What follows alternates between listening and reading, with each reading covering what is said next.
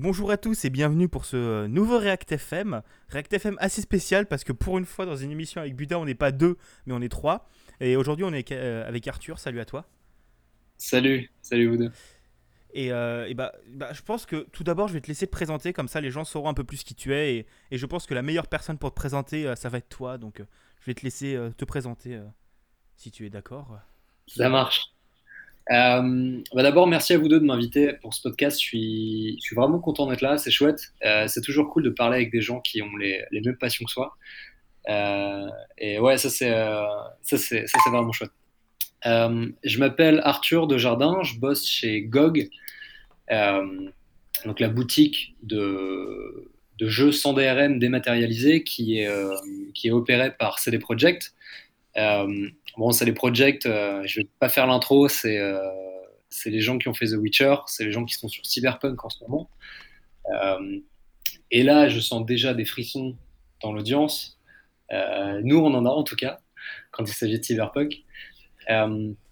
et je bosse donc chez GOG. Et GOG, on a en fin de compte de produits, on a ce store, donc ce magasin de jeux sans DRM, euh, qu'on a lancé il y a 10 ans maintenant. Et puis, on vient tout juste d'annoncer notre second produit finalement, qui, s'appelle GOG Galaxy 2.0, euh, et qui sera une application euh, gratuite qui va combiner toutes les autres apps de jeux, tous les autres launchers, et qui va combiner vos jeux et vos amis au même endroit. D'accord, d'accord.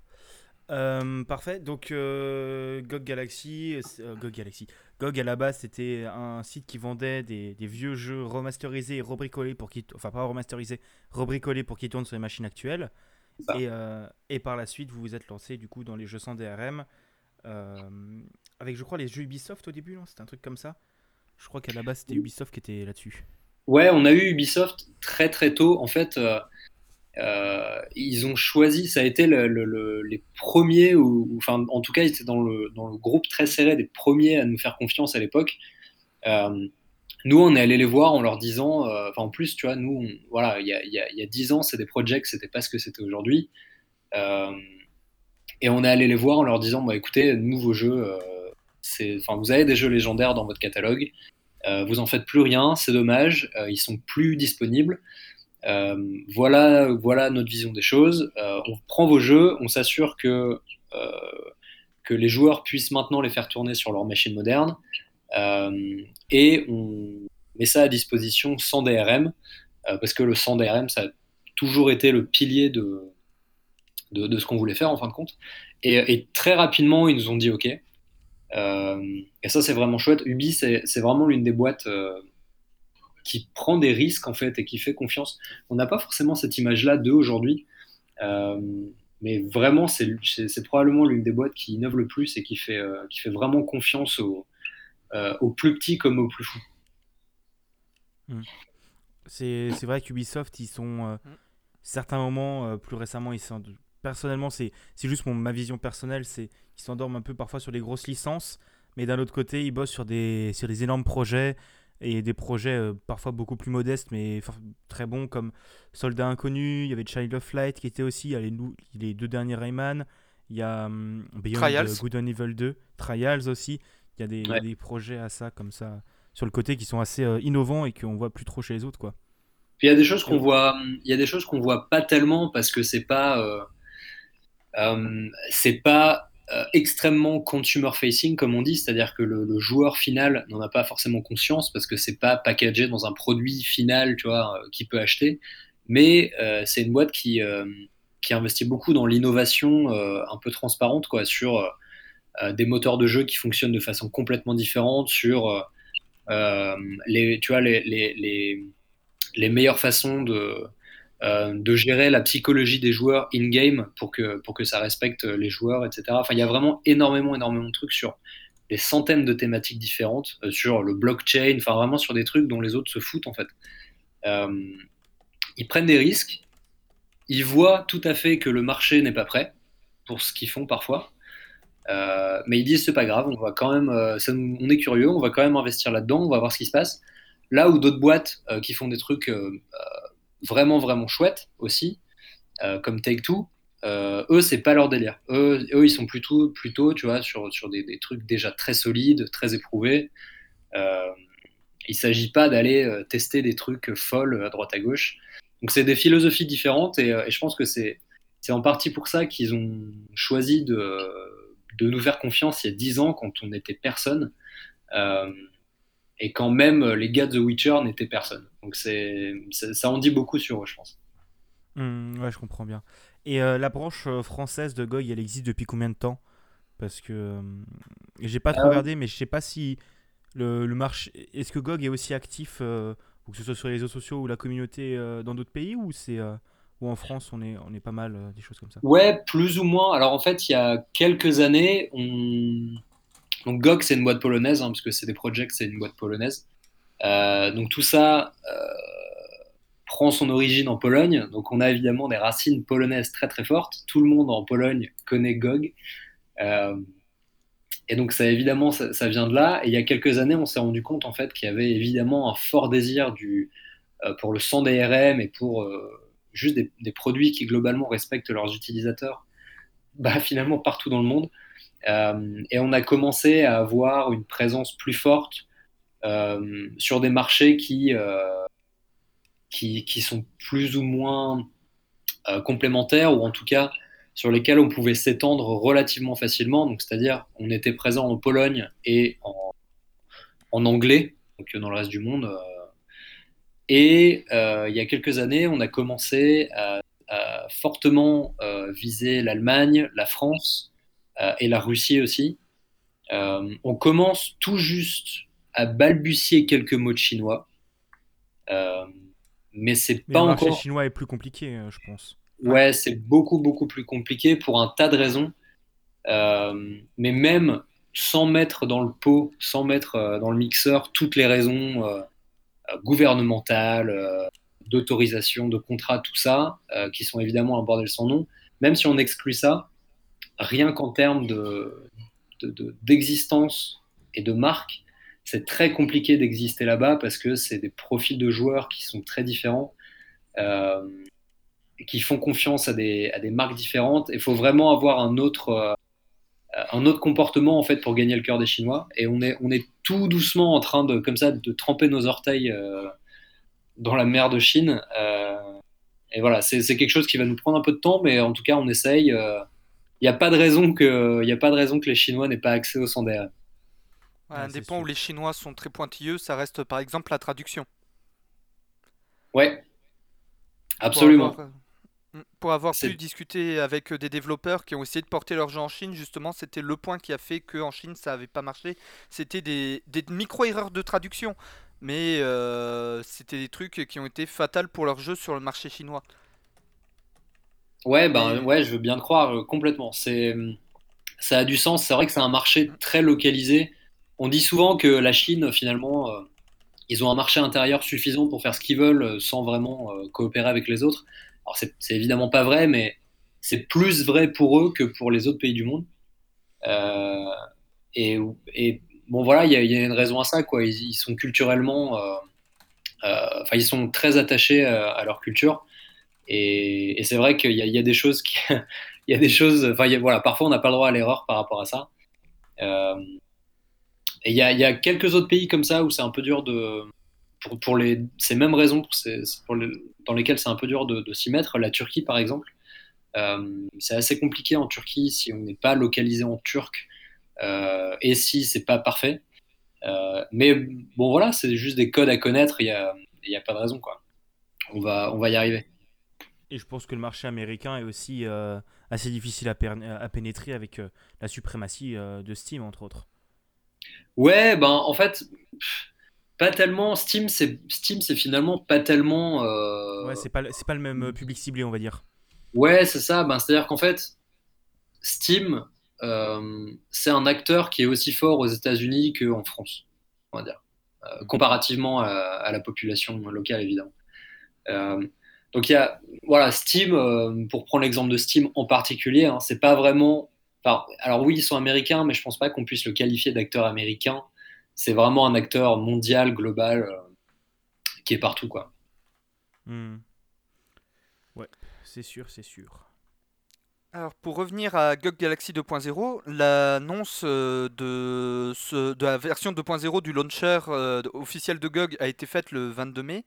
Pourquoi une refonte euh, du launcher en, bah, version 2.0 en fait? Alors en fait, donc on a GOG Galaxy 1.0 mhm. on va dire, qui est actuellement notre launcher maison, qui permet de gérer ses jeux, qui permet de gérer ses downloads, etc.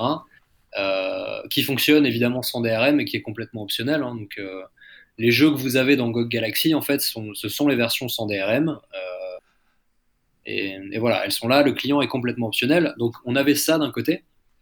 Et d'un autre côté, en fait, on, on, voyait ce marché du jeu vidéo qui commençait à être extrêmement segmenté, extrêmement compartimenté, fragmenté. On a des amis ici, des jeux par là. Euh, c'est Epic. Le, quand Epic s'est lancé sur le marché, c'était un peu la goutte d'eau qui faisait déborder le vase. Euh, et d'ailleurs, ben, ça n'a pas manqué. Hein. On les entend encore aujourd'hui, les nombreux commentaires qui disent que, bah, ouais, entre euh, Uplay, Origin, Epic, GOG, Steam, euh, j'ai mes jeux, mes contacts, c'est voilà, tout ça, c'est éparpillé. Je sais pas, euh, je sais pas comment euh, comment réunir tout ça. C'est un peu compliqué. Ça, en fait, cette expérience qui était vraiment insatisfaisante, on l'a vécu nous ben, comme des joueurs. En fait, on s'est dit bon, c'est vraiment ça commence à être chiant cette histoire. et on s'est dit ok, il faut qu'on qu'on trouve une solution à ce problème. Et on s'est tourné naturellement vers GOG Galaxy 1.0 puisque c'est un software qu'on avait déjà dans la nature. On s'est dit, bon, ok, plutôt que de faire un truc euh, séparé, on va prendre ce GOG Galaxy 1.0 et on va le, complètement le refondre pour qu'il résolve ce problème qu'on a relevé.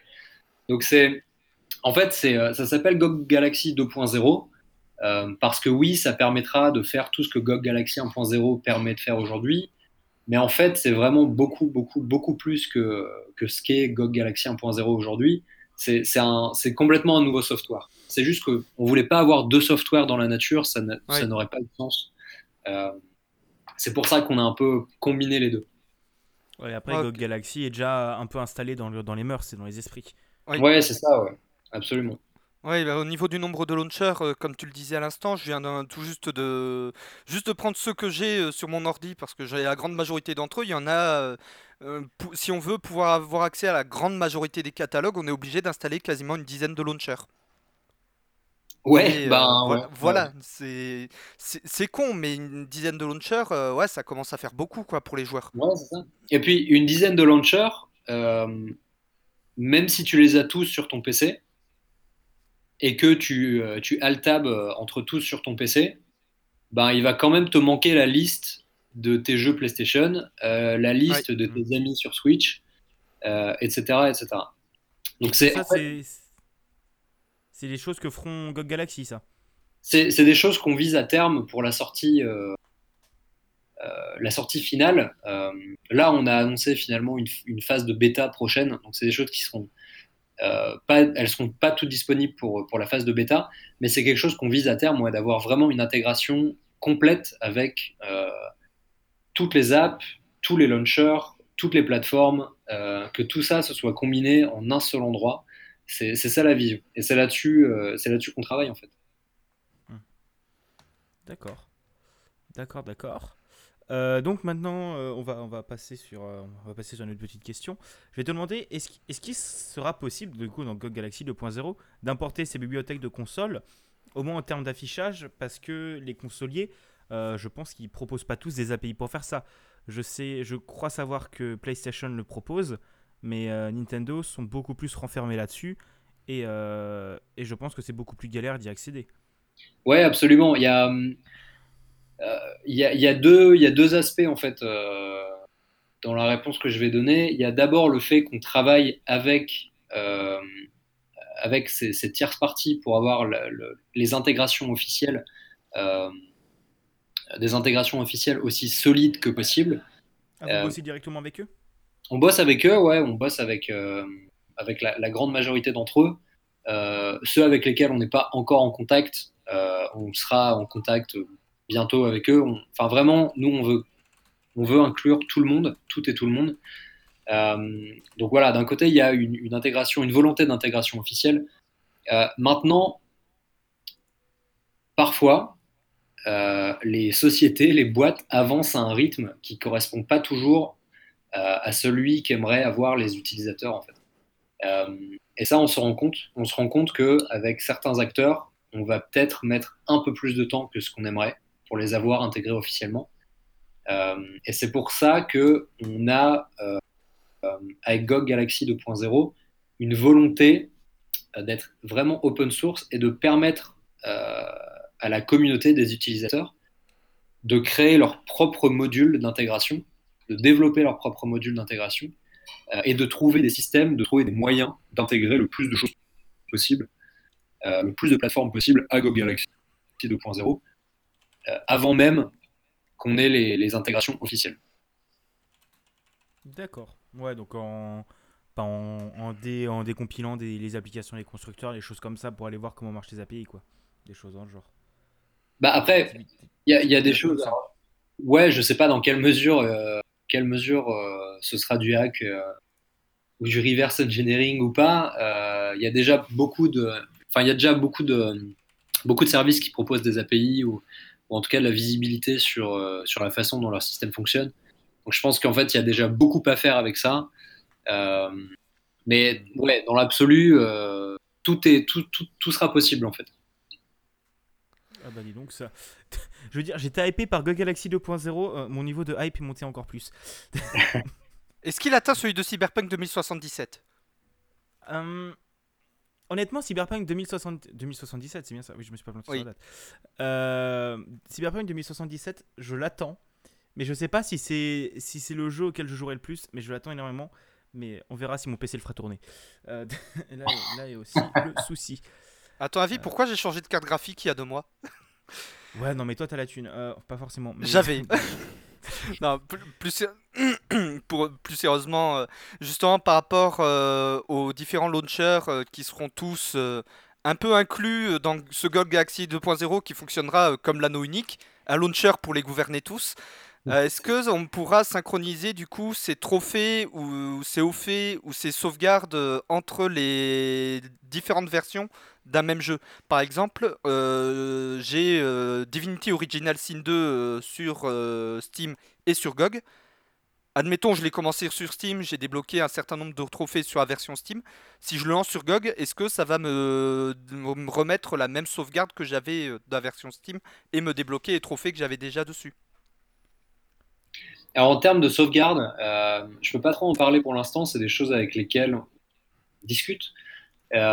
mais alors la raison pour laquelle je peux pas en parler, c'est que je serais incapable, euh, foncièrement incapable de dire oui, non euh, ou peut-être, euh, parce que pour l'instant c'est très flottant en ce qui concerne les sauvegardes. Maintenant, en ce qui concerne les trophées, par exemple, ou les métadonnées sur les jeux, donc le temps passé à jouer, enfin voilà, ce genre de trucs, ça c'est des choses qu'on sera capable de rassembler euh, et on sera capable de donner le détail selon. Euh, tu vois, moi, j'ai, euh, il y, a des années, j'ai joué à The 3 sur PS4. j'ai joué, je sais pas, 30 ou 40 heures. J'ai recommencé sur PC, sans sauvegarde, sans rien, et j'ai rejoué une quinzaine d'heures, tu vois, comme ça sur PC. dans un GOG Galaxy 2.0, on pourra rassembler tout ça, rassembler les trophées euh, mais aussi, si on le souhaite, avoir le, split de ce qu'on a fait sur ce jeu-là par plateforme. Ok. D'accord, d'accord. Et, euh, et moi, une question un peu plus côté euh, développeur que je me pose parce que je suis un, grand fan de trophées et, et, voilà. je voulais savoir, est-ce qu'il sera est-ce qu'il y aura une API ouverte de gestion de trophées du coup pour avoir accès à ces hauts faits et ces métadonnées pour les développeurs qui bah, sont pas sur, veux dire pas la qualité de jeu nécessaire et pas forcément l'envie et euh, l'envie d'être sur des, gros, des gros shops comme GOG, est-ce qu'ils pourront quand même avoir accès à, cette, à une API de, de trophées et de médailles comme le propose euh, Newgrounds euh, Je crois que c'est les, les, médailles chez Newgrounds. Hmm. donc c'est-à-dire, imaginons un jeu qui soit pas sur. Enfin, un jeu. Un jeu indé qui est sur Reach, par exemple, parce que c'est plus simple de upload sur Reach que, que sur GOG, parce que c'est pas, comme dit, c'est pas du tout la même, la même intention chez les deux. Itch, c'est plutôt un, site pour tester ses, pour upload n'importe lesquels de projets sans, sans pas péage, mais tri à l'entrée.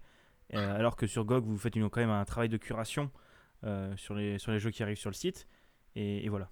Et, qui aimerait bien un, jeu sur euh, Itch, qui aimerait bien quand même avoir accès à, un système de trophées qui pourrait y avoir dans GOG Galaxy 2.0. écoute, a priori, je te dirais non.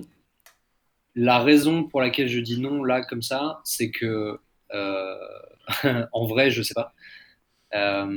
Ceci dit, c'est a priori quelque chose, enfin les trophées euh, et l'intégration des trophées, c'est quelque chose qui est beaucoup plus en lien avec euh, le store, donc avec GOG.com, le, marchand de, ouais, jeux vidéo, euh, et donc qui a priori requiert d'être quand même à un moment ou à un autre disponible sur GOG.com. maintenant, ça, pour être tout à fait honnête, hein, c'est pas une question, enfin c'est pas du tout une réponse, c'est pas un fait. Ce que je dis là, c'est plus une vue presque personnelle des choses. Il euh, faut aussi bien comprendre qu'avec GOG Galaxy 2.0, on est vraiment enfin, on est avant la phase bêta. Euh, donc il y a encore énormément, énormément, énormément de choses sur lesquelles on doit bosser. Euh, il y a le backlog d'idées, il est long comme, comme mon bras. donc a priori, rien n'est rien n'est nécessairement euh, en dehors des, lignes de ce qu'on veut faire. Tout est envisageable. Euh, maintenant, très clairement, pour, la, pour la, phase de bêta fermée, voire même pour la phase de bêta euh, ouverte, ça, ce ne sera, pas une, ce sera pas une option. D'accord, d'accord. Ouais, c'était un peu une question un peu, peu plus précise et, un peu. ouais, bien sûr.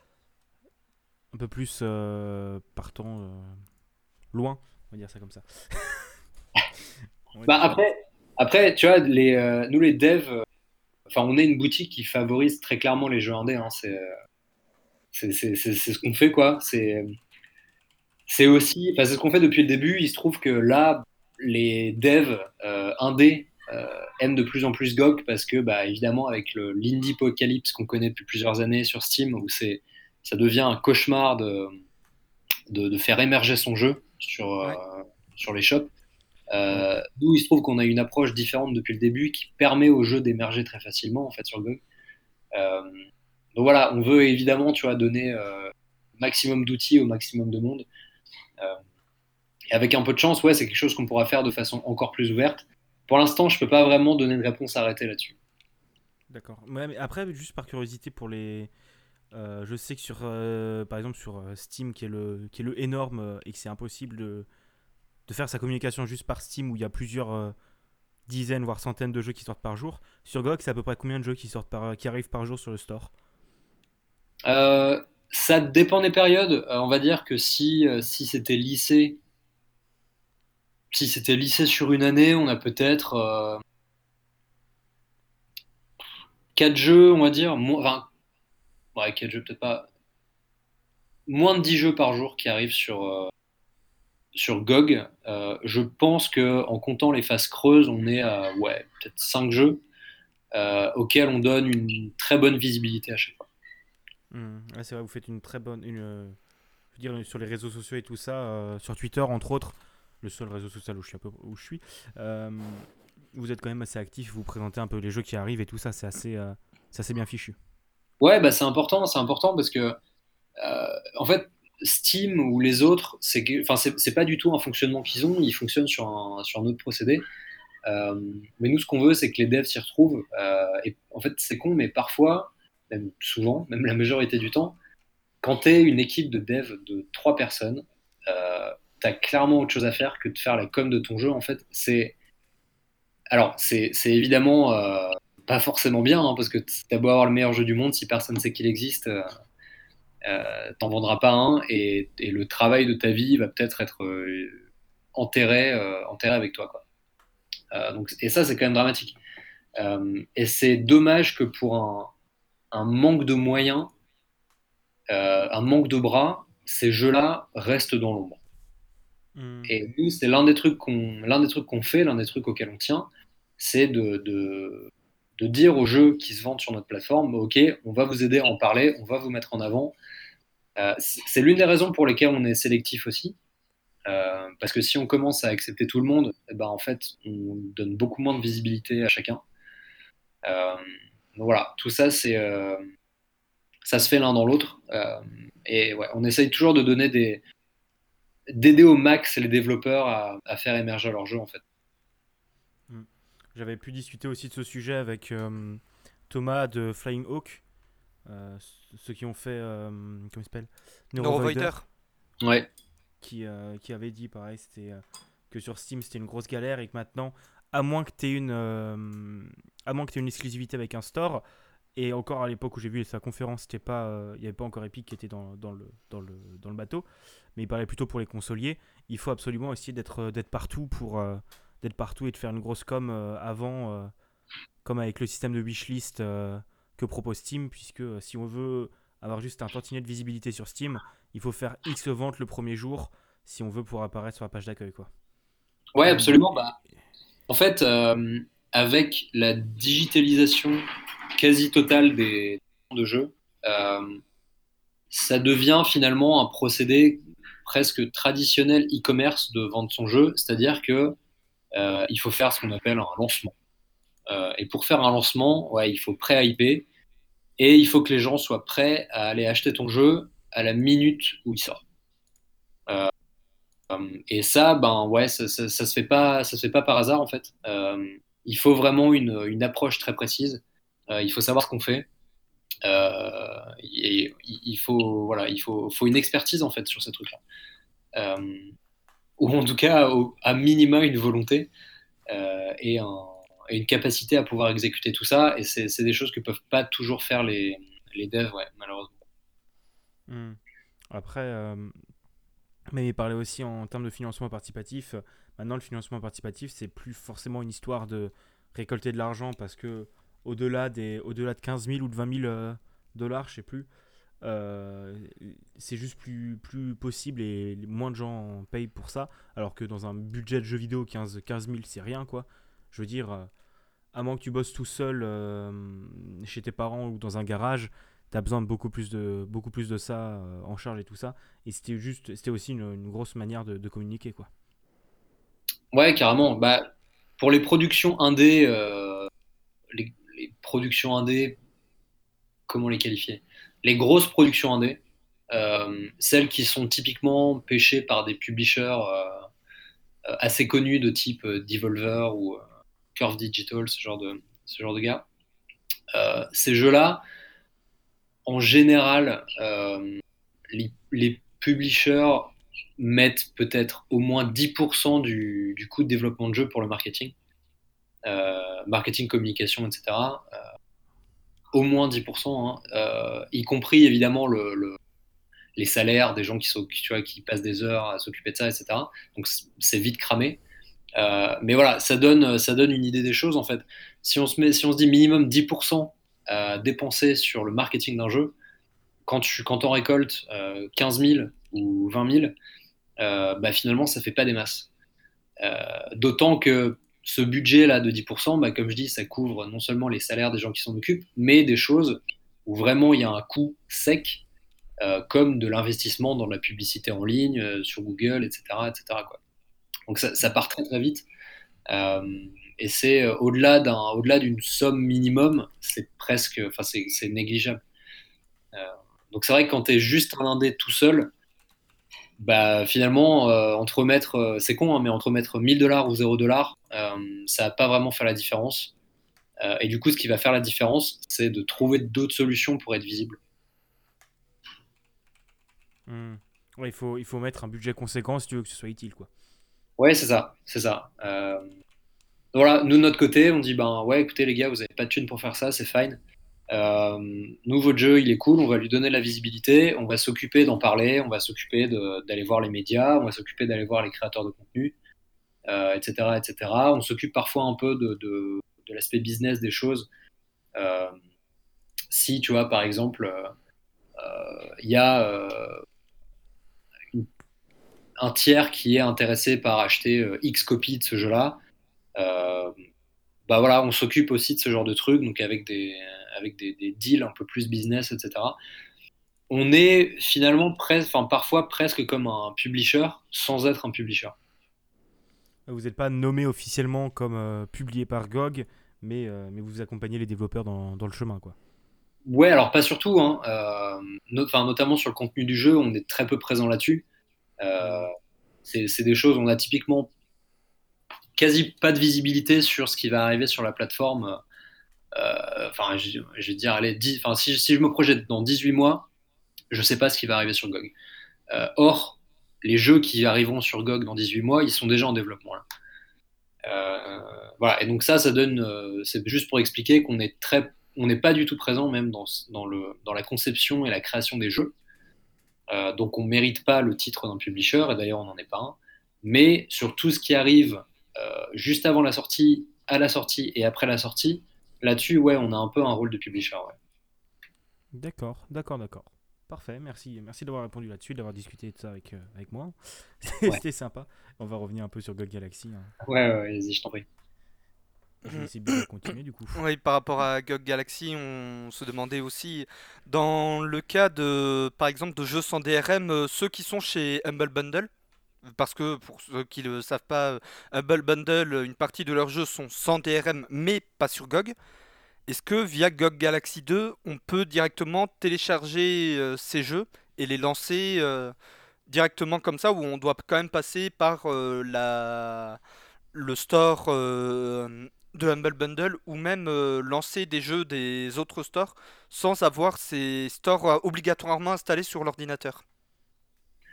Alors, c'est une question un peu piège parce que un jeu qui est véritablement sans DRM, euh, tu peux le lancer sans aucun launcher.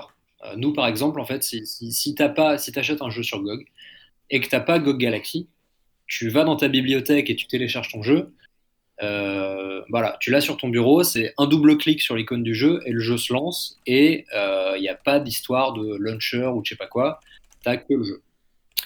Donc maintenant, si tu es un acheteur d'un jeu sans DRM sur Humble, et que véritablement le jeu que tu télécharges est sans DRM et qu'il n'y a pas une surcouche logicielle ou je sais pas quoi par-dessus, euh, ben ce jeu-là, ouais, tu peux tout à fait l'intégrer à GOG Galaxy et tu peux le lancer euh, sans avoir besoin de, faire je sais pas quoi d'autre. Euh, voilà, ça, là, là-dessus, il n'y a vraiment pas de problème. Mais ensuite, je parle... Mais ensuite, il y avait aussi bah, le téléchargement. ce que je veux dire, c'est que dans le cas, dans le cas précis de Humble, on a les jeux qui sont enregistrés vraiment dans la bibliothèque euh, Humble en mode euh, sans DRM. Mais euh, pour les télécharger, on doit quand même passer par le site. Est-ce que il y a, est-ce que il y aurait à terme la possibilité de télécharger via le launcher? Ouais, bien sûr, complètement. Voilà, c'est ça que je voulais dire en fait. C'est alors ça, je suis ouais, ça, je suis certain qu'on n'aura pas cette option-là, en tout cas pour Humble à la bêta. Mm. Euh, mais ouais, c'est complètement, c'est évidemment complètement quelque chose qu'on vise. Euh, c'est voilà quoi, tu peux télécharger tes jeux et les lancer. Euh, parfois, tu as besoin de, parfois as besoin de, de software additionnel parce qu'il y a des DRM, etc. Tu vois, par exemple, si tu vas télécharger un jeu IE, euh, IE va pas te laisser télécharger ton jeu sans regarder ce qui se passe. bon, ça, c'est un peu la maladie des DRM, mais c'est comme ça que ça se passe. Et, et, on, va, on va jouer avec ça. Maintenant, sur des jeux qui sont vraiment, véritablement sans DRM, euh, bah ouais, il y aura des possibilités évidemment de télécharger ça euh, euh, directement. Et ça, c'est, tu vois, typiquement l'un des trucs dont on se parlait tout à l'heure. si c'est une option qui tarde un peu à arriver, pour une raison X ou Y, c'est des choses qui seront très facilement intégrables par la communauté où la communauté va pouvoir, va pouvoir développer un module qui va, qui va s'occuper de faire ça, en fait, un module d'intégration Humble, euh, non officiel, développé par la communauté, mais qui va pouvoir permettre de faire ça euh, dans le cas où, euh, où l'intégration Humble tarderait un peu à arriver. Et est-ce qu'après vous pourriez vous baser sur ces, sur ces intégrations et ces modules pour les inclure directement dans Google Galaxy après ou vous développerez vos propres, vos propres sources, vos propres modules en interne Non, a priori, on développerait nos propres modules. mais ça, c'est encore quelque chose qui est, qui est assez flou. voilà, s'il y a quelque chose qui est véritablement qualité, ça n'a peut-être pas de sens de, répéter le travail deux fois. Là-dessus, en fait, nous, on est, en fait, comme n'importe quelle autre société de la Terre, on va être méfiant parce que il peut toujours y avoir une histoire de propriété intellectuelle du code, euh, même en open source, hein, euh, ça n'a rien à voir. Euh, et du coup, voilà, faut, faut juste, on veut pas se retrouver à intégrer la propriété intellectuelle de quelqu'un d'autre dans notre code. Mm. c'est pas, c'est pas faire en fait, et ça peut potentiellement poser des problèmes à, un moment ou à un autre. oui, logique, logique. Parfait. Parfait, parfait. Alors moi, je vais poser une petite question parce que honnêtement, quand j'ai entendu parler de, God Galaxy que j'ai vu qu'il serait aussi euh, open source, ça m'a rappelé un autre outil que vous devez, chez GOG vous devez peut-être connaître qui s'appelle Playnite. Est-ce que déjà, est-ce que vous connaissez Playnite ou est-ce que vous êtes, euh, si vous connaissez, est-ce que vous êtes inspiré un peu de son fonctionnement pour, euh, pour certaines choses? Ouais, alors on connaît Playnite. maintenant, sans exagérer, euh, je ne connais pas une personne dans l'équipe qui l'utilise. Euh, donc il y a, en fait, on connaît parce que euh, il y, a, on va dire, une fonctionnalité qui est un peu similaire. globalement, on s'en est pas vraiment inspiré. on n'a pas vraiment, tu vois, on n'a pas vraiment épié ce qu'il faisait, etc. On a préféré regarder le problème euh, et se dire, OK, on prend le problème et on résout le problème, plutôt que de se dire, euh, tiens, on va voir ce que font les autres, etc. Euh, d'accord, d'accord. Voilà, mais oui, Playnite, Playnite on connaît, c'est un truc qui a l'air de, de, rendre des services, enfin de rendre un service assez utile pour le moment et c'est chouette. bon, nous, on, on sera vraiment sur, sur autre chose, hein, si tu veux, parce que. Ouais, c'est beaucoup plus complet que, que Playnite. Déjà, vous avez, vous, la possibilité de travailler avec, avec les constructeurs et les consoliers. Là où Playnite, c'est un. Je me demande si, c'est pas un dev tout seul qui code ça et, euh, et qui a pas du coup l'envergure et la possibilité de, d'aller voir les consoliers et les, stores pour, pour euh, demander des intégrations directement à eux. Quoi. Ouais, c'est ça, et je sais même pas si c'est, si c'est son ambition en fait. Euh. Hmm. J'ai l'impression qu'ils sont vraiment juste sur un, un listing de jeux. et, et, voilà, c'est, c'est, sans plus que ça, ce qui est, ce qui est, ce qui est, ce qui est relativement utile en ce moment. Hein. Euh, nous, c'est vrai qu'on.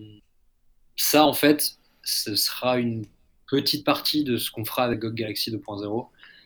Euh, et on espère, enfin voilà, et on veut le faire aussi bien que, enfin ouais, euh, vraiment du mieux possible, avoir une, expérience hyper clean, et tu vois, et que ça marche, et que ce soit, que ce soit joli, et que ce soit chouette, et que ce soit partageable, selon si tu en as envie ou pas, etc. Enfin vraiment, on a, on a, en termes de fonctionnalité, on est assez ambitieux là-dessus et c'est assez bien parti.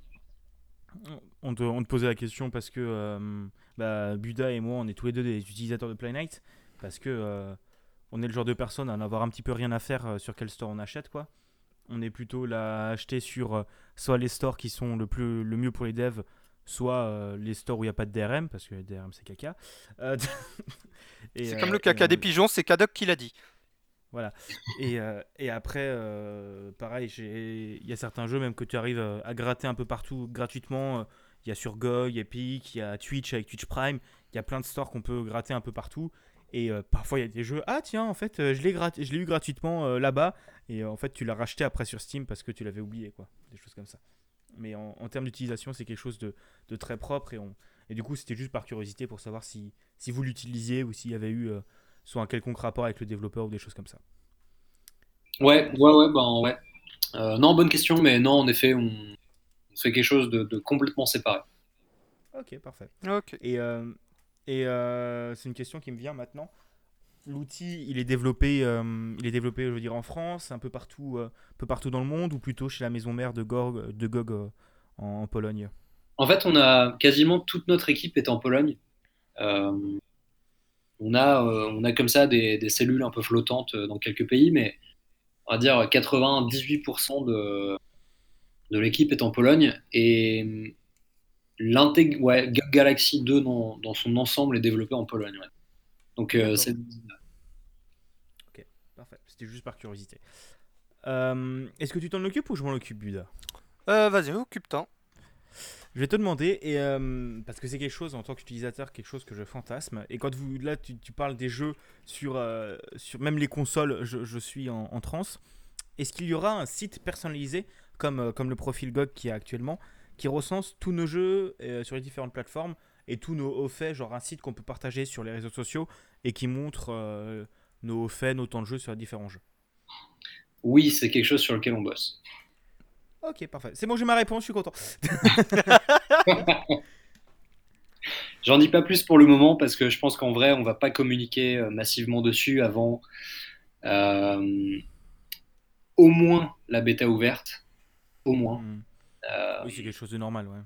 Et probablement, en fait, probablement pas avant le lancement officiel. Ok. Au moins, au moins j'ai une, une, réponse que vous, que vous taffez dessus. Moi, je suis heureux, ça me suffit. Ça me suffit, ça me suffit. Euh, donc maintenant, on va passer sur des questions sur un peu plus euh, GOG en général et mm. euh, sur le, marché du jeu vidéo un peu actuel. On en a déjà un petit peu parlé, mais c'est par curiosité en tant qu'utilisateur, on se posait ça avec Buda. et ben, je, vais te laisser, je vais te laisser commencer, Buda. C'est moi qui ai posé la dernière. Alors justement par rapport, par rapport aux jeux sans DRM, est-ce que euh, ce côté vraiment euh, droit des utilisateurs, euh, défense des jeux sans DRM qui du coup le produit appartient à l'utilisateur, est-ce que vraiment l'approche autour de ça, que ce soit côté joueur ou côté développeur, ça reste quelque chose de très demandé ou vraiment, vraiment sur lequel les gens sont, sont actifs? Bah, en fait, euh, clairement, en fait, plus que jamais, il y a. Mais ça, ça, ça rentre dans une, euh, dans une direction de marché, je dirais, euh, qui est globalement que les gens veulent. Ils en fait, les gens en ont marre de se faire avoir, quoi. les gens en ont marre d'acheter des jeux qui sont pas finis. Les gens en ont marre de payer pour du contenu qui est déjà sur le, qui est déjà dans leur download et ils doivent payer en plus pour unlocker, pour débloquer des trucs. Mm globalement, il y a plus que jamais aujourd'hui une volonté de, de nettoyer le, marché du jeu vidéo, l'industrie du jeu vidéo, de, tout le bullshit euh, qu'il y a à côté. Euh, et les DRM, ça en fait partie. Euh, et, et, ouais, c'est plus fort que jamais. On a, a des, dizaines de millions d'utilisateurs. c'est pas pour rien. Euh, sachant, que notre, euh, positionnement très clair et, ce qu'on veut, euh, ce qu'on vend, c'est le jeu sans DRM. C'est vraiment notre, notre point de vente numéro un, on va dire. Donc ça intéresse les gens, ça leur parle, et je dirais même ça leur parle plus que jamais. Maintenant, il y a des marchés où, des pays en fait, il y a des pays où, où les gens sont plus sensibilisés à ce qu'est un DRM. Euh, en France, on ne fait pas partie des premiers, je pense. On ne fait pas partie de, ceux qui ont, la, qui ont la population la plus éduquée euh, par rapport au DRM. Euh, notamment parce qu'on a énormément de joueurs console et que bah, un, joueur console se, se pose, s'est jamais posé la question du DRM en fait. C'est pas quelque chose qui est le sans DRM, c'est pas quelque chose qui existe dans le monde dans le monde des consoles. Euh, et nécessairement, hein, parce que ton disque, il fonctionne, ton disque PlayStation, il fonctionne que avec la PlayStation. Euh, ce qui est évidemment une forme de DRM. Euh, mais mais c'est comme ça n'a jamais été autrement, en fait, c'est pas du tout dans l'inconscient collectif que ça peut qu'il peut en être autrement. Et comme la France, voilà, c'est un, pays de, joueurs console, on n'est globalement pas les mieux informés là-dessus. Contrairement à l'Allemagne, par exemple, nos voisins, qui eux, pour les coups, ont une grosse population de joueurs PC euh, et qui, euh, nécessairement, du coup, ont une population beaucoup plus éduquée sur le DRM et pourquoi c'est chiant. Euh, donc voilà, c'est des sujets qui intéressent les gens plus que jamais. c'est des choses que veulent les gens plus que jamais, le sang, le sang DRM. et globalement, l'arrêt du bullshit dans l'industrie du jeu vidéo. Euh, maintenant, il y a, y a, des pays où on en est conscient plus que d'autres. Hmm. Hmm. C'est vrai qu'en quand on voit aussi par exemple les réactions des personnes qui, qui genre sont pro, pro Steam, qui est, qui est quand même un peu le, roi des DRM, on va dire ça comme ça. Voilà, après, nous, on est des personnes assez attachées à ça avec, avec Buda, et, et on comprenne qu'il y en a qui puissent avoir strictement rien à faire de ça, mais oh, le jour où Steam fermera, ça sera rigolo. Euh, ouais. ouais, ben, rigolo. malheureusement, ça veut dire qu'il y aura des, dizaines, des centaines de millions de personnes qui n'auront plus accès à leur jeu. Euh, ça, c'est un peu. C'est la cata, quoi. Euh, rien que pour cette raison, mais, beaucoup d'autres, je suis, je suis vraiment pas pour la faillite de, Steam et de Valve. bon, là, c'est dommage, hein, mais ça fait partie finalement comment dire, c'est une, dette, c'est la dette du DRM. Euh, c'est ça, quoi. C'est que du jour au lendemain, tes jeux peuvent disparaître. Euh, des jeux que, as, que tu penses posséder depuis des années, du jour au lendemain, ils peuvent disparaître. Euh, et, finalement, t'es fichu, quoi. Tu peux plus les avoir, tu les as payés, plein pot parfois. T'as voilà, quoi, as 500 jeux sur Steam que tu as payé, même, même en promo, hein, tu les as payés 7 balles chacun. Ben, c'est pas rien. Et du jour au lendemain, tu peux plus y accéder, tu peux plus y jouer, tu peux, euh, tu peux plus les ranger où tu veux, tu peux plus les graver sur un CD ou les mettre dans un disque dur, tu peux plus faire ça. C'est, euh, comme euh, là récemment aussi, il y a les jeux de Telltale qui ont sauté sur Steam. Ouais. sur toutes les boutiques. Sur toutes les boutiques, oui, c'est vrai. Ouais, absolument, ouais, absolument. Bah voilà, typiquement, c'est, typiquement l'exemple, c'est parfait même. C'est quand quelque chose de quand quelque chose comme ça se produit dans le jeu vidéo, une boîte, tu as telle telle qui allait tellement bien il y a encore quelques années, euh, ou en tout cas qui avait l'air d'aller tellement bien, qui avait fait quelque chose d'incroyable dans le jeu vidéo avec Walking Dead à, l'époque, euh, où tout le monde se disait non mais les, gars ils ont créé un genre, euh, c'est ok. Après il y a eu de la fatigue, mais tu vois les joueurs se doutaient pas du tout que la boîte était en péril à, ce point-là. Là, d'un coup, la boîte saute. Ils bossaient sur des, propriétés intellectuelles qui leur, qui leur appartenaient pas. Ça veut dire que ça revient dans les mains de Microsoft ou d'autres boîtes euh, qui, du coup, peuvent décider d'en faire ce qu'elles veulent euh, avec, ces droits-là. Euh, la plupart du temps, elles, sont, enfin, elles prennent le sujet avec des pincettes. et du coup, en fait, c'est ça qui se passe hein, aujourd'hui. Elles prennent le sujet avec des pincettes et préfèrent retirer ces jeux-là de la vente euh, parce que bah, la situation n'est pas claire et en gardant le jeu en vente, on ne sait pas ce qui va se passer dans 10 ans.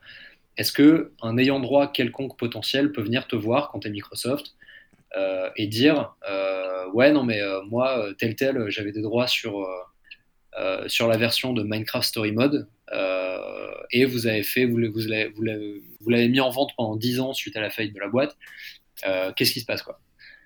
Donc voilà, en fait toute cette incertaine, toute, toute cette, euh, cette, incertitude, euh, ça crée une précaution de la part de, ces sociétés-là, qui du coup retire le jeu de la vente.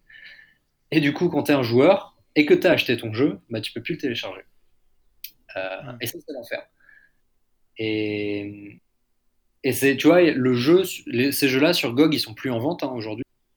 en revanche, tu peux toujours les télécharger. Ils sont à toi.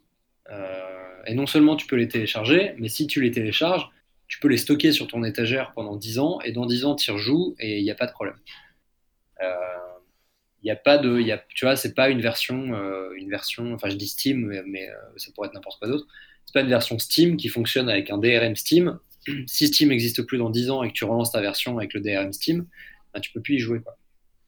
Donc il y a un, délire de, préservation du patrimoine aussi dans le, dans le son DRM. Alors, c'est quelque chose, tu vois, qui est un peu grandiloquent comme ça, euh, préservation du patrimoine. Ah, enfin, tu vois, quand tu es un joueur et que euh, tu joues pour t'amuser, tu joues pour, pour vivre des expériences, etc., euh, t'aimes le jeu vidéo, mais c'est évidemment difficile de mettre le jeu vidéo sur. sur enfin, de coller une étiquette de patrimoine au jeu vidéo parce que c'est une industrie qui est tellement récente, qui est tellement différente de ce qu'on appelait auparavant le patrimoine patrimoine artistique ou patrimoine intellectuel. Euh, que voilà, on n'en a pas conscience, mais tous ces trucs-là, toutes ces œuvres-là, on les perd euh, peut-être pour toujours. Sauf quand c'est en DRM, on peut les stocker à vie, euh, comme on veut.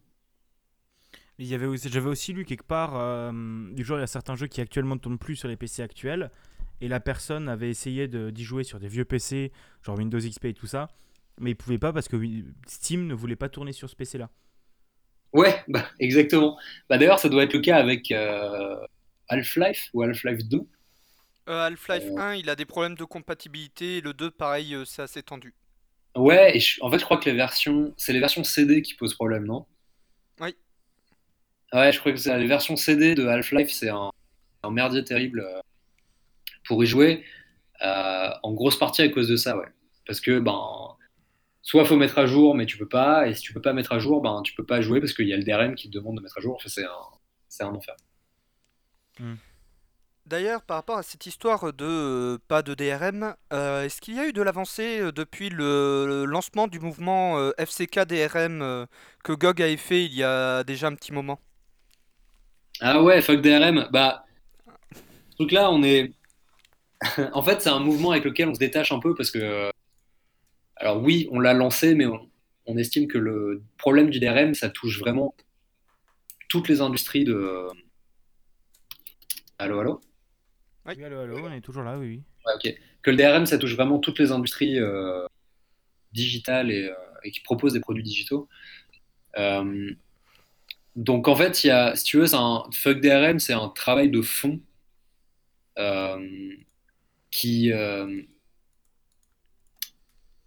qui lobby sur deux fronts en parallèle. Le premier front, c'est le front des utilisateurs qui parfois ne savent pas ce que sont les DRM euh, ou pourquoi c'est problématique. Et le deuxième front, c'est celui des créateurs. Euh, des créateurs ou des publishers, en l'occurrence, si on se parle du jeu vidéo, euh, qui parfois, malgré leur, leurs années ou décennies d'expérience, ont toujours cette peur, en fait, de se dire que le sans DRM, c'est presque synonyme de piratage et que le piratage, c'est synonyme de euh, baisse des ventes. Euh, or, en revanche, enfin, et, en l'occurrence, c'est deux, euh, deux raccourcis qui sont faux. Donc il y a largement la, le, le temps de se tromper quand on pense comme ça. Et, mais c'est, on voit bien d'où, cette pensée vient et c'est, relativement naturel de la voir. mais du coup, ça veut dire qu'il y a un, voilà, il y a, y a un travail de lobby, un travail de, aller convaincre en fait tous les, tous, les, tous les, artistes, tous les producteurs de jeux euh, ou de musique, etc. Et ça prend, ça prend du temps. Donc ça avance, ça avance euh, sous l'eau, euh, mais ça avance sous l'eau parce que c'est un travail de fond, un travail de plus qu'un travail de, communication, tu vois, marketing. Quoi. Hmm. Après, il y a aussi Bandcamp. Est-ce que Bandcamp est allié au projet ou parce que vous en, vous en aviez parlé, je crois, sur la page. Ouais, il me semble. Hein. Euh, euh, il y a Bandcamp qui est cité, il y a Jamendo, il y a Itch, justement, dont Bigaston parlait tout à l'heure. Ouais, il y a LibriVox, euh, Wikisource. Ouais, absolument. donc ouais, il y en a, il y en a quelques-uns. Alors il y en a quelques-uns aussi qui font du sans DRM, mais qui refusent d'être listés. Voilà, c'est quelque chose d'un peu curieux, mais ça arrive. Enfin, on a eu un cas comme ça, en fait. Mais ouais, globalement, bon, bah voilà, quoi, tous ceux qui, tous ceux qui sont dans le milieu du sans DRM comprennent l'importance de, d'avoir un mouvement comme ça qui, qui unifie un peu les luttes euh, du sans DRM. Hmm. D'accord, d'accord. Euh, Buda, je te laisse continuer? Euh, par rapport à tout ce qui est exclusivité maintenant sur les stores, je me souviens que GOG avait fait ça avec euh, Witcher Aventure euh, et Thronebreaker. Euh, non, c'est ça, c'est Thronebreaker le jeu? Thronebreaker, ouais. Voilà, j'avais un doute sur le nom. Il y avait une exclue temporaire sur GOG qui a ensuite été. Mais exclue très temporaire qui avait duré quelques semaines, il me semble, avant que ça sorte sur les autres stores. Ouais, je crois que Thronebreaker, on l'a eu. en fait, la version sans DRM était dispo version sans DRM sur GOG était dispo une semaine avant, euh, euh, avant la version Steam. Ouais. Mais du coup, euh, ce principe même euh, d'exclusivité, tu en penses quoi? Et euh, est-ce que tu penses que ça peut amener à terme à d'énormes soucis dans le marché du jeu vidéo? Alors, globalement, l'e- principe d'exclusivité, c'est pas, pas notre délire. Voilà, c'est pas ce qu'on fait. Tu vois, sur un, un Thronebreaker qui est entièrement produit en interne, euh, donc par CD Projekt, euh, qui a des stratégies commerciales et de commercialisation et de communication qui sont complètement produites en interne, etc. Enfin, vraiment, euh, on est dans notre, dans notre, dans notre soupe, quoi, on en parle, etc. Même un jeu comme ça, on le met à dispo sur plusieurs plateformes. Alors que c'est notre bébé, quoi, tu vois, du début à la fin, c'est notre truc. Euh, donc globalement, les, exclusivités, c'est pas quelque chose avec lequel on est, est vraiment aligné. Euh, même, pas du tout. Euh, même quand tu vois, sur, des plus petites choses, hein, euh, sur. euh, parfois, là, tu vois, on, discute un peu avec des, développeurs de jeux euh, pour avoir du contenu un peu rigolo, euh, aux couleurs de GOG euh, de temps en temps. Bon, bah, même ces trucs-là, euh, on veut pas particulièrement les avoir en exclu dans la version GOG. C'est pas quelque chose qui nous, qui nous tente. Mm. Euh, donc voilà, l'exclu, c'est globalement non. Maintenant, ce qui se passe avec Epic, c'est, disons que ça, ça, ça brutalise un peu le, le reste de l'industrie, parce que c'est, c'est comment dire, euh, c'est un mouvement qui est presque pas naturel, dans le sens où, voilà, tu as une boîte qui arrive avec ses gros sabots, qui décide d'inject- d'injecter des centaines de millions de dollars euh, pour faire, pour faire ce qu'ils ont à faire. Donc c'est de, leur point de vue, de leur côté, ça a du sens. Euh, ça a du sens commercialement. Euh, je pense pas que ça ait du sens économiquement, mais ça a du sens commercialement. Le problème, c'est que quand tu es un joueur, ben ouais, peut-être que tu vois, ça bouscule en fait, ça bouscule tes habitudes. Euh, Il y a Mm. des choses, il y a des stores sur lesquels tu veux pas aller, il y a des services que tu veux pas utiliser. Euh, il y a parfois des, des polémiques euh, qui font que tu n'es pas d'accord avec ce qui se passe chez, chez certains stores. Et le problème des exclus, c'est que ça, donne, ça enlève le choix aux, aux joueurs. C'est pour ça qu'on le fait pas. hein. Enfin, tu vois, on, on pourrait se dire, euh, on aurait pu se dire The Witcher 3 euh, exclut GOG, The Witcher 2 exclut GOG, euh, Cyberpunk exclut GOG, mais on le fait pas. Ça, ça a été la grande question d'ailleurs pour Cyberpunk. En exclu, même temporaire sur GOG. Ouais, ben les, les gens en ont parlé, mais si tu veux, nous l'exclu, c'est pas quelque chose, euh, c'est pas quelque chose auquel on tient, quoi. Mm. Euh, alors, ça fait pas partie de nos valeurs fondamentales, comme euh, à l'instar du, du- enfin, contrairement au sans DRM, je veux dire. Mm. Mais c'est quelque chose, donc tu vois, nulle part on a écrit nous dans nos valeurs, euh, on n'aime pas l'exclu, on n'aime pas l'exclu, mais c'est quelque chose euh, avec juste avec lequel on est on n'est pas hyper euh, confort aujourd'hui, nous en tant que joueurs, en tant que gens de l'industrie, etc. Donc on prend pas cette direction-là. Euh. Parce que voilà, on estime que c'est juste pas ce qu'il y a de mieux pour les joueurs. en fait. D'accord, d'accord.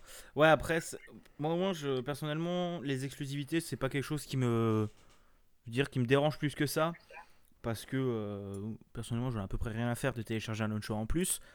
Et euh, si d'un autre côté, ça peut permettre de plus financer les devs et, euh, que les gros acteurs tels que Steam décident enfin à se bouger pour, pour améliorer leur interface développeur et leur interface utilisateur, pour moi, je trouve que c'est quand même quelque chose qui peut être assez positif, euh, au moins dans ce sens-là. Ouais, ben il y a du positif et du négatif partout, mais il y a, tu vois, il y a quelque chose d'assez paradoxal, c'est que Oui, oui, c'est compréhensible, oui. c'est tu vois c'est pas en donnant euh, enfin c'est pas en mettant un jeu en exclu sur l'Epic Store qui a euh, des fonctionnalités inférieures à tous les autres stores que ça a poussé Steam à améliorer son à améliorer euh, son son expérience utilisateur pour les devs ou les utilisateurs c'est euh, oui, oui. c'est c'est juste euh, fondamentalement un, un truc économique, un problème économique. Il y, a un, il y a un délire un peu de. un fonctionnement presque de start-up en fait dans la, la, façon dont fonctionne Epic en ce moment, qui est que bah voilà, tu as une pile de cash que tu brûles euh, parce que tu estimes que ça va t'amener à un point dans le futur et qu'à partir de ce point-là, ben, tu vas pouvoir être profitable et, et voilà. Donc c'est brûler du carburant pour, euh, pour se rendre en orbite et une fois que tu es en orbite, c'est OK. Donc voilà, pour l'instant, ça n'a pas de sens économiquement ce qu'ils font de leur côté. Hein. Euh, maintenant, je pense que au fur et à mesure, en fait, on est encore dans une industrie qui, est, euh, qui se cherche sur certains aspects. Euh, je pense que c'est une industrie mature, mais qui se cherche encore sur certains aspects. Euh, je pense que globalement, il y a les exclus sur, euh, sur PC c'est pas quelque chose qui va, qui va perdurer. Parce que c'est pas la volonté des joueurs en fait, et les développeurs sont d'abord des joueurs. Euh, tu fais pas un jeu vidéo si t'aimes pas le jeu vidéo. Et donc il y a, y, a, sans doute des problématiques auxquelles les devs vont être, vont être sensibles. Mmh. Oui, oui, d'accord, d'accord.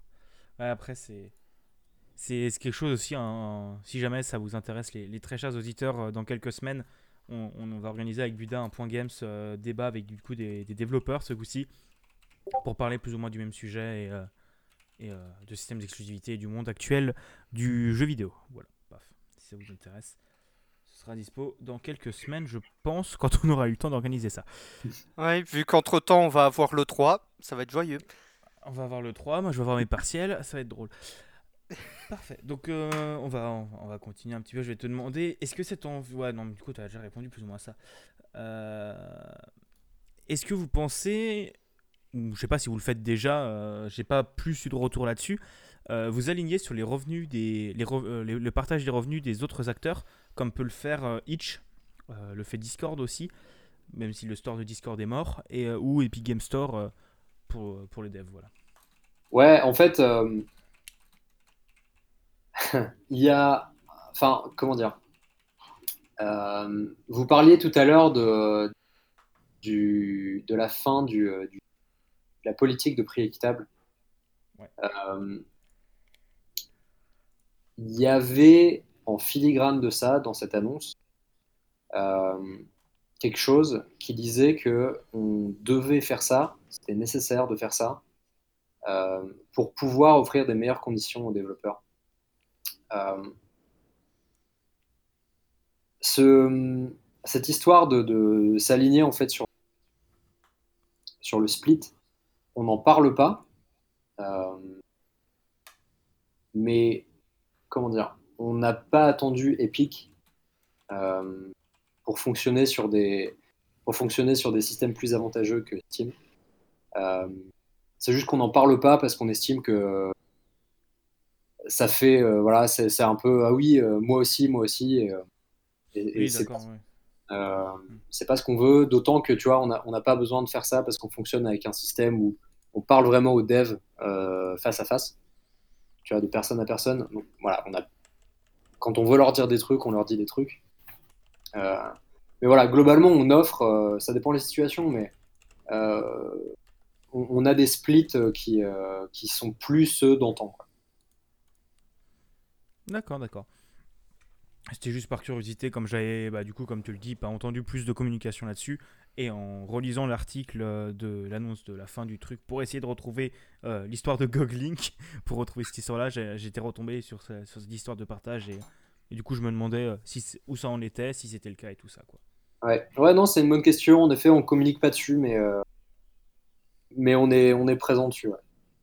D'accord, parfait. Et euh, maintenant, la question de nos auditeurs, on n'a eu qu'un seul euh, auditeur qui nous a répondu euh, sur Twitter pour les questions à vous poser. Alors, Blacky62 nous demande est-ce qu'il y aura des désavantages à utiliser le nouveau launcher, du coup GOG Galaxy 2.0, du genre des fonctionnalités qui sont présentes dans le launcher de base, du genre le launcher Steam ou le launcher Epic, mais auquel on n'a pas accès dans le launcher euh, GOG Galaxy 2.0, du genre les reviews, les, le système euh, de vote, euh, Des trucs à la con comme ça. Moi, ce que j'avais, moi, ce que j'avais surtout aussi euh, vu par là, c'était le un des. S'il faut rendre à Steam ce que fait Steam, et c'est quelque chose que très bien, c'est la compatibilité universelle des manettes aussi. Que tu peux jouer avec une manette de Switch sur n'importe quel jeu PC, même s'il n'a pas été fonctionné pour tourner dessus, quoi. Ouais, ouais, absolument. Euh, donc attends, pour euh, pour rephraser un peu cette, cette question, c'est est-ce que Galaxy 2.0 euh, sera au même niveau que les autres, euh, que les autres software en termes de fonctionnalité ouais. Mm. ouais. Ouais, ok. Euh, ouais, alors, ouais, clairement, bah, le, le but c'est pas d'être, enfin le but c'est d'être, d'être au moins aussi bien que tous les autres, mais dans beaucoup d'aspects beaucoup mieux. on a, tu vois, sur GOG, on a déjà des systèmes de review qui sont en place. Euh, qui sont des trucs qu'on améliore et qu'on veut améliorer. On a, voilà, tous ces, tous ces trucs-là, en fait, ça existe, ça existe déjà. Euh, a, priori, il n'y a rien qui nous empêchera d'être, euh, de développer ces fonctionnalités et de les surpasser. Il y a, enfin, tu vois, là, ouais, de, de... j'ai réfléchi rapidement, mais si je me remets en tête mes expériences Steam ou mes expériences Origin, euh, Uplay ou d'autres trucs. Euh, ouais, non, il y a, enfin vraiment, il y a, y a rien de tout ça sur lesquels on sera inférieur sur le Galaxy. Comme, comme peut l'être actuellement euh, bah, l'Epic Game Store sur certaines choses qui me manquent vraiment, vraiment beaucoup dessus. Quoi. Ouais, non, alors clairement, quoi. Clairement, notre, le benchmark, c'est Game Store. ils sont, ouais, non, ils sont loin de ce qu'on veut, de la qualité qu'on veut atteindre avec Galaxy. Euh, ouais, non, non, c'est sûr. Non, c'est sûr. C'est alors bon après, il faut nous donner un peu de temps. Hein. Tu vois, quand on lancera la bêta, ouais, il va manquer des tas de trucs euh, parce que c'est une vraie bêta, c'est pas une bêta marketing euh, comme t'en vois maintenant de plus en plus. avec les jeux qui se lancent et tu vois ils font une bêta et c'est pas du tout une bêta quoi c'est une, une, démo payante si tu pré-order le truc là non c'est pas ça c'est une vraie bêta on va laisser rentrer les gens d'ailleurs au compte-goutte euh, parce que derrière, faut vraiment qu'on qu'on ajuste euh, le load sur les serveurs, etc., et qu'on voit si ça passe, qu'on voit si on est capable de, gérer ça. Donc voilà, va falloir nous donner un peu de temps. Euh, la bêta, ce sera très clairement une overview, on va dire. mais tout le reste, même dans les détails et les, fonctionnalités, les fonctionnalités pointues, etc., on veut surpasser tout le monde là-dessus. D'accord, ouais, il y a vraiment une très grosse envie de, de, faire mieux que les autres, quoi. Ouais, carrément, carrément. Parfait. Et euh, question, question bonus, même si euh, je pense connaître la réponse, euh, c'est-à-dire on sait pas, est-ce qu'on a une date pour la bêta? Ouais, mais tu as, répondu. non, mais c'est pas étonnant, mais vaut, mieux, vaut mieux prendre le temps ouais, ouais, ouais. non, complètement, complètement. Euh, bien tenté, ouais, non, non, on n'a pas de, on n'a pas de date, pas annoncé cette date. Ok, parfait. Bon bah je pense qu'on a, qu'on a tout dit, à part que à, à, moins que tu aies d'autres questions Buda, moi j'ai, moi j'ai, moi j'ai, j'ai eu les hmm. réponses à mes questions. Non, moi c'est bon aussi. Bon bah en tout cas merci beaucoup à toi d'avoir accepté de venir, euh, venir blablater avec nous et de, de, répondre un peu à toutes nos questions et à nos interrogations sur Galaxy 2.0. Ouais, c'était un plaisir. C'était vraiment un plaisir d'être là. Euh, intéressant, question intéressante aussi sur des trucs. Euh, ouais, tu vois, des questions sur, sur l'état du marché, etc. C'est toujours hyper intéressant de discuter de ça. Euh, et ouais, vraiment, merci à vous deux de m'avoir invité. Bah, c'était un, plaisir de te recevoir. Et, et voilà, comme d'hab, si, jamais, très cher auditeur de, ce podcast, on vous a pas encore suffisamment bassiné avec Buda pour, pour aller acheter sur GOG, Humble ou les marchés alternatifs plutôt que, plutôt que d'aller acheter chez le, géant américain Steam qui en a absolument rien à foutre du côté consommateur. Euh, non, si. Non, non, non, ils, non, ils en ont pas rien à foutre du consommateur. C'est de leur porte parce qu'il y a quand même le porte-monnaie du consommateur qui les intéresse. Faut pas l'oublier. C'est vrai, il y a la thune. C'est vrai, la, la, tunasse. Il faut payer la 55e bagnole de Gabe. Euh, pardon. Euh, enfin voilà, merci à tous d'avoir écouté cet épisode qui était au final assez long. je vais essayer de faire le moins de montage possible pour, euh, bah, en toute transparence, pour, euh, pour voilà pour pas pour pas détourner les propos euh, d'une manière ou d'une autre même si je vois pas comment je pourrais les détourner mais voilà euh, du coup vous aurez un bon gros bloc d'une heure, d'une heure 14 pour le moment enfin voilà comme d'habitude je vous invite à laisser des étoiles sur, le, sur l'épisode, laisser des étoiles sur le flux, partager l'épisode et tout ça. Et dites-nous si ça vous intéresse qu'on fasse d'autres interviews comme ça. si ça vous intéresse, dites, nous qui c'est que vous voudriez qu'on, qu'on, qu'on interviewe et on enverra Buda s'occuper de faire le community manager pour, euh, pour nous ramener les gens. Allez, merci à tous, à, à la prochaine. Salut. Des bisous.